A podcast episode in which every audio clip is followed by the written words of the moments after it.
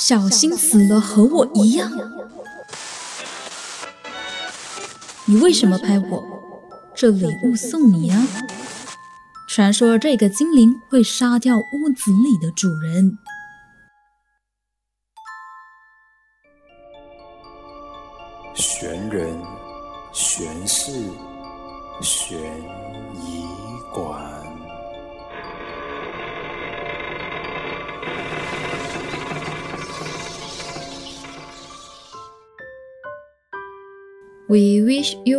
Merry Christmas. We wish you a Merry Christmas. We wish you a Merry Christmas and a Happy New Year. 呜呼！欢迎来到悬疑馆，我是馆主 Carmen，祝大家圣诞节快乐。虽然是迟了，但是还是硬硬要说。在节目开始之前呢，先和各位听众朋友们说声不好意思啊。因为这次的圣诞节特备就延迟了几天才播出，因为我上一个星期都在忙着工作，就年尾了嘛，大家都想要 fight sales，所以呢东西就不断不断不断的来，另外再加上我爷爷的家淹水了，如果大家要留意大马新闻的话呢，就会发现大马有好几个州属和县市都发生了。非常严重的大水灾，刚好我的爷爷住的地方就是之前和大家分享过的加勒这个小镇也被淹没掉了，所以差不多有一层楼那么高吧。但是幸好人没事，可是家里的东西呢就全部都淹坏掉了，连我爸爸的货车也淹坏掉了。不过人没事也算是不幸中的大幸了。上个星期就有回去帮忙收拾，所以时间有点紧迫，就来不及制作 podcast 和更新了。我其实有在想，哎，其实还需不需要做圣诞节特备呢？因为都已经迟了嘛。最后呢，我想了想，哎呀，还是做吧，因为我觉得这一集要说的话题呢，还蛮特别的。那可以先在这里预告大家。这集没有灵异故事喽。那些投稿进来的听众朋友们分享的灵异故事呢，我会留在下一次再分享。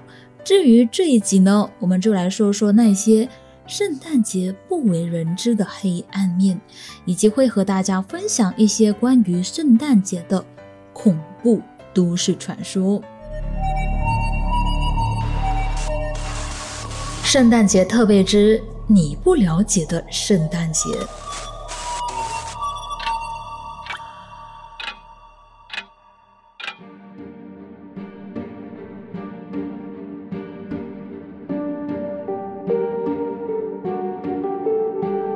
说起圣诞节，不知道你脑海中第一个浮现的画面是什么呢？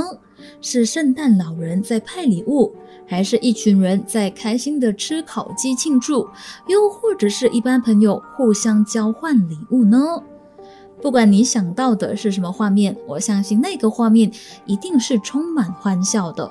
但谁会想到，其实，在十九世纪的时候，这一个普天同庆的节日也曾经被人抵制，甚至圣诞节之所以会有今天欢乐的面貌。全都因为一个鬼故事而开始的。话说，在十九世纪维多利亚时代的时候，在英国有个传统，就是大家会在平安夜或者是圣诞夜的时候围在一起分享鬼故事，特别是在寒冷的冬天晚上，一群人围着火堆。半亮半暗的，加上烈火照射出来的影子，让整个氛围更显得阴森恐怖，绝对是互相分享鬼故事的好时机。那为什么会有这个习俗呢？那就不得不提这一号人物，他就是十九世纪的伟大小说家查尔斯·狄更斯。他在当时就出版了一部流传到现在的著名小说。书名叫做《圣诞颂歌》，是一个关于圣诞节的鬼故事。接下来就要和大家分享狄更斯写的这个鬼故事。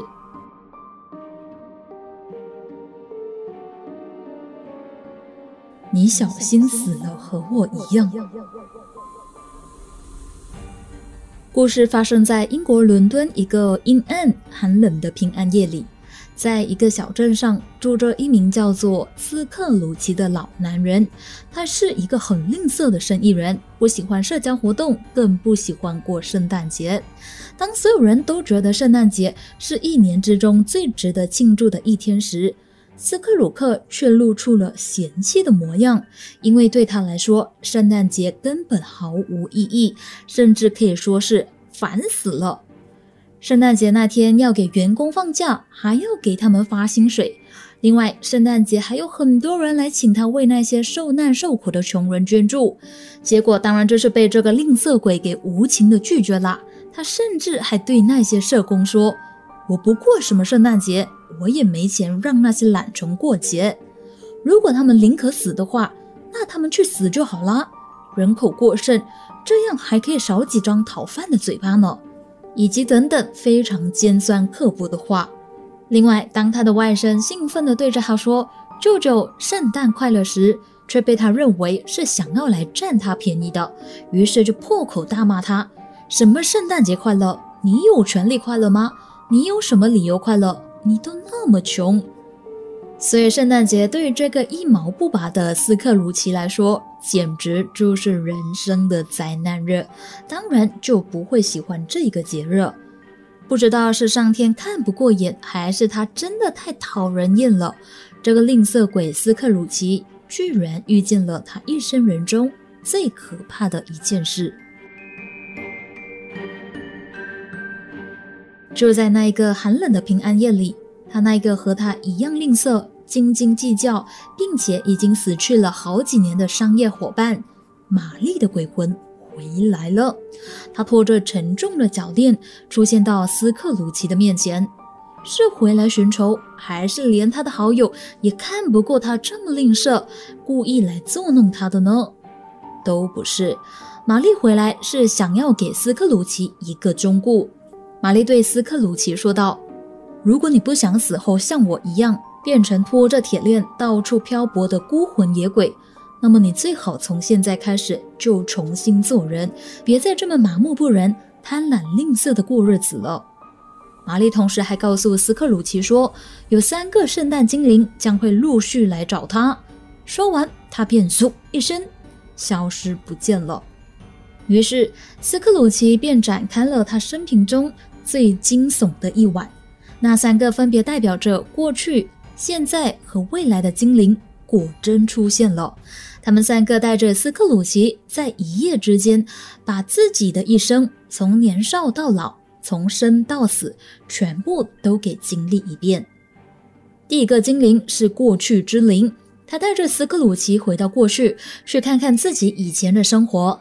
结果让他看到，在孤单寂寞的童年生活中，他的姐姐对他特别的关心和疼爱的情景，以及在他年轻时当学徒的时候，仁慈善良的老板在圣诞夜中邀请大家一起庆祝，大家一起开心跳舞的情景。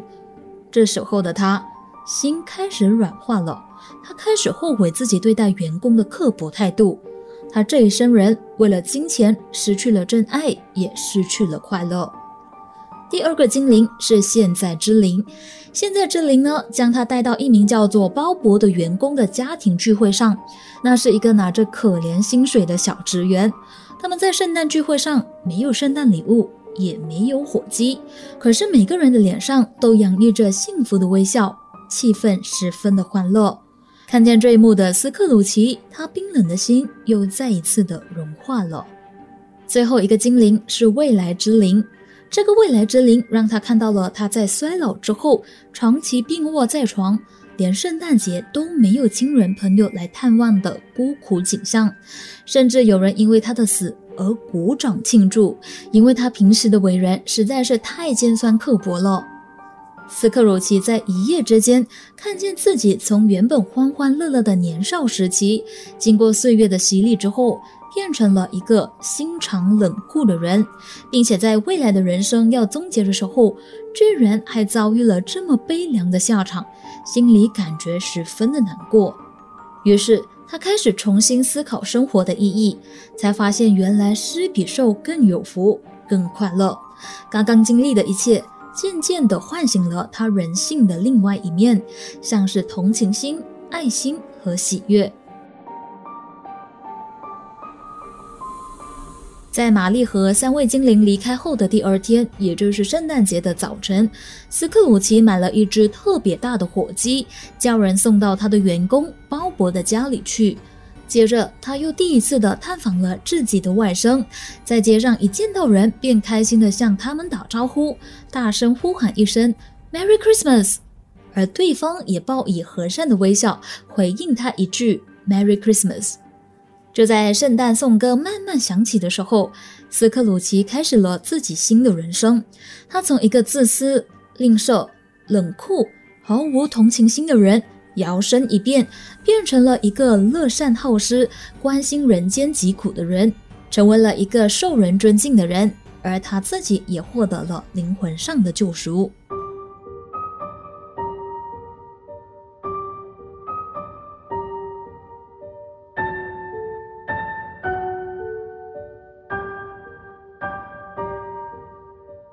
虽然说是鬼故事，但是一点都不恐怖哈，感觉它比较像是童话式的鬼故事，就是特别具有教育意义的。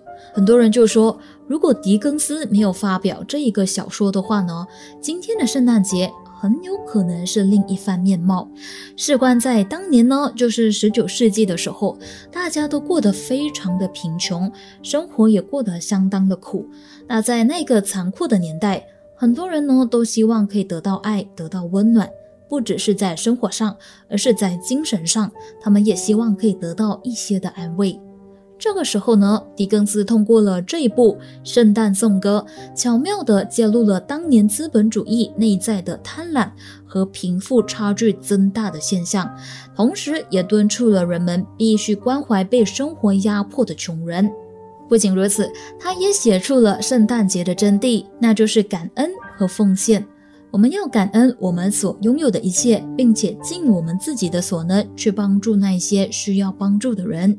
所以，就让圣诞节变成了一个关于家的温暖节日，而不是像斯克鲁奇之前过的那样冰冷、孤单的 Lonely Christmas。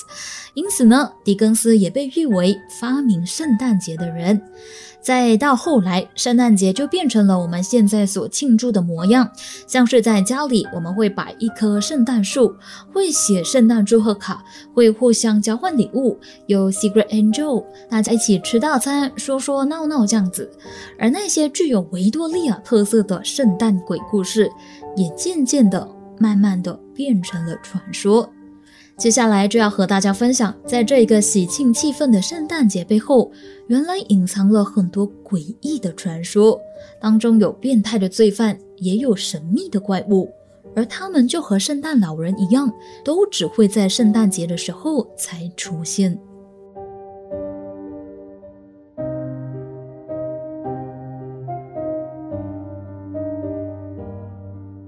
首先要说的这个故事是来自外国讨论区 Reddit 的网民经历。有一位网民在百货公司的特价卖场里面就买了一个内置摄录镜头的圣诞装饰，可以拍摄圣诞节庆祝的画面。后来他就忽然“叮”的一声。灵机一动，萌生了一个念头，那就是打扮成圣诞老公公，偷偷的溜进屋子里面，然后就录下来播放给女儿看，想要给他们一个小惊喜。平安夜的当晚，他们一家人吃了丰盛的圣诞大餐，一起欢度了一个开心的平安夜。当家人都入睡之后呢，这位网友就穿上事先准备好的圣诞老人服装，静悄悄地潜入大厅。他吃掉了女儿为圣诞老人准备的姜仁饼干，摸摸肚子，装着圣诞老人的笑声。最后，他将几份早已经准备好的礼物放在火炉旁。当晚，他的一举一动都被他买的摄录机给录了下来。而第二天早上，他将昨晚的录影放在电脑上给女儿看，自己则在一旁收拾昨晚留下来的礼物。这个时候，他居然发现礼物多了一份，那是用蓝色礼物纸包着的一份精美盒子，上面写着事主的名字，但是他的太太也不知道是谁放的，家里完全没有一个人知道这一份莫名出现的礼物到底是如何出现在家里的，这让他不禁感到毛骨悚然。过了不久，他的女儿指着电脑中的影片说：“爸爸是跟圣诞老人一起来的精灵留下的。”女儿才刚说完，他和太太就立即冲到电脑前重播那一段影片。居然真的让他们看见，在客厅阴暗的角落里，一直站着一个高瘦、穿着精灵服装的男人。这个诡异的精灵男人，从这名网友一家人入睡之后，就一直安静地守候在那里超过一个小时。过程中，他紧紧地盯着圣诞装饰上的监视镜头。最可怕的是，他看着事主穿着圣诞老人的服装下来吃姜饼人的那一幕，而且两人的距离还不到一米。但是，就因为当时的环境漆黑，加上那名网友太专注在自己的圣诞老人的角色上了，所以就没有留意到他的存在。最后，这一个来历不明的精灵走到监视器前，抓住了镜头，电脑传出男人沉重的呼吸声。接着，下一个画面就瞬间熄灭了，变成了黑屏。那名网友之后鼓起勇气拆开了那一个精灵留下来的礼物，里面放着的是他从监视器里面拆下的电池。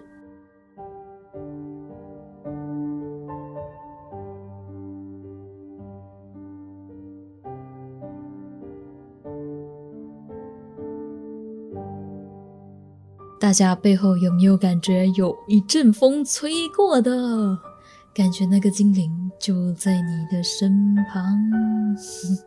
开玩笑了，虽然刚刚分享的故事呢未必是真的，因为是网友自己在网上写的故事，但是在世界各地确实也流传了很多关于圣诞节有怪物登门造访的传说。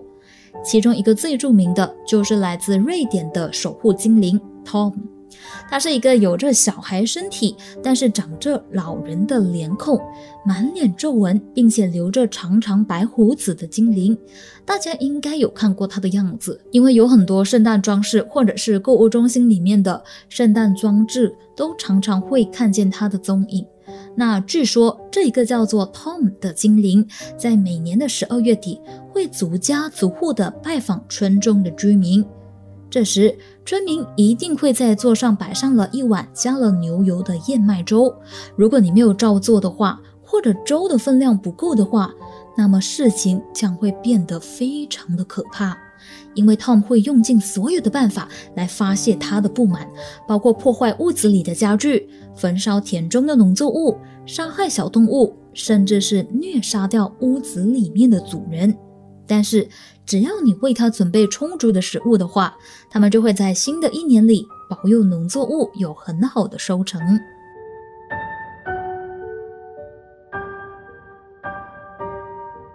除了 Tom，另一个在圣诞节出没的怪物就更加恐怖了。它叫做 Belsnicke 贝斯尼克，是来自德国的圣诞传说人物。他是一个全身穿着动物皮毛、戴着恐怖面具的怪人。他的出现是每一个小孩子的噩梦，因为他手里会拿着一条皮鞭，然后再将孩子绑架到森林里去虐打一顿。其实，在欧美各地还有很多不同的圣诞节怪物，譬如说，在中欧地区就有一个和山羊一样样子的坎博斯，喜欢吃孩子的冰岛女巫格雷拉，还有一个非常注重时尚的冰岛圣诞猫等等。有历史学家就认为，这些怪物呢，其实都是来自同一个古老的民间传说，在经过多年之后。这些怪物就慢慢演化成为现在的圣诞老人。虽然是传说，但是在瑞典依然有不少的人到现在还保留着崇拜 Tom 的这一个传统习俗。他们会在圣诞节期间在桌上留下一碗加了牛油的燕麦粥。